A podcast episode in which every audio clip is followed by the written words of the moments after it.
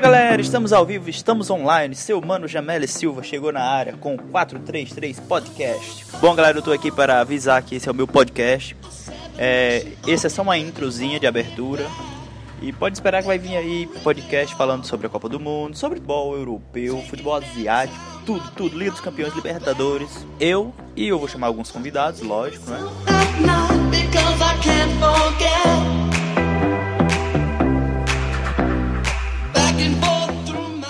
Vamos falar de Copa do Mundo, Croácia e França.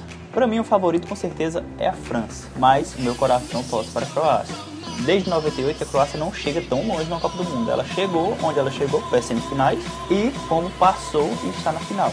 O título esse ano mais uma vez vai para a Europa, merecidamente, né? Vai ser amanhã um jogão, espero que seja um jogão, né?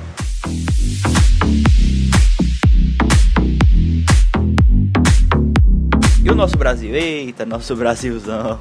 Neymar, Neymarzinho, o menino Neymar. É o seguinte, para mim Neymar, ele jogou, não jogou tanto porque é o seguinte, na primeira partida ele ainda tava com medo do pé. Como ele levou muita pancada, eu acho que ele ficou receoso em jogar. Ele teve, tava com medo de partir para cima, de fazer jogadas, de chamar a responsabilidade. Aí sobrou pro Felipe Coutinho, né? Fez o que fez nas primeiras partidas, chamou a responsabilidade. E depois, no jogo contra a Bélgica, se o Brasil tivesse feito aqueles dois primeiros gols, tinha sido outra coisa. Mas futebol é assim mesmo, né? Agora temos muito azar, porque para mim o Brasil não perdeu para a Bélgica, perdeu para o Brasil. Ele martelou demais, faltou só o gol mesmo.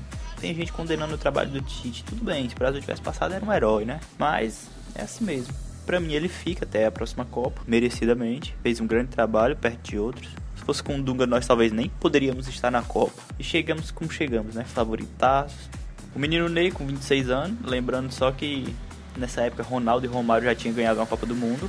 Ronaldo passando tudo que passou e o Romário salvando a pátria, né? E vai sobrar agora para 2022 mesmo, se ele tiver que fazer alguma coisa. Vai ser lá. Valeu, falou, fui.